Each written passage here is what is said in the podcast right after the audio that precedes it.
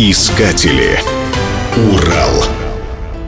Карьера армейского ножа началась с окончанием финской войны 1940 года. Выяснилось, что военнослужащие финской армии использовали национальные ножи, незаменимые как в походном быту, так и в рукопашных схватках. При этом красноармейцы, вооруженные преимущественно винтовками с четырехгранными штыками, ножей не имели. Поэтому накануне Великой Отечественной войны и был принят на вооружение армейский нож. В июле 1942 года оружейники цеха номер 16 Златоустовского завода имени Ленина начали его производство. Конструктивно нож очень походил на кавалерийскую шашку. Ножны и рукоять покрывались черным лаком. Многие специалисты обращали внимание на нетрадиционный изгиб S-образной гарды. Со стороны лезвия она загибалась к клинку, что было обусловлено боевой направленностью ножа. Нож был неотъемлемой частью экипировки Уральского добровольческого корпуса, сформированного в 1943 году. Фашистские вояки, познавшие на себе силу ударов, именовали его «черный нож». Для уральских добровольцев черный нож стал символом их славного подвига, о чем свидетельствуют строчки в марше.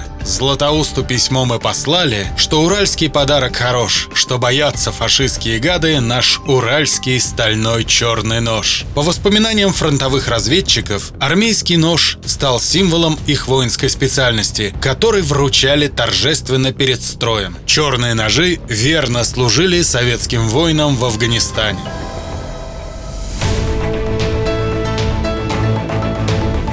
Искатели.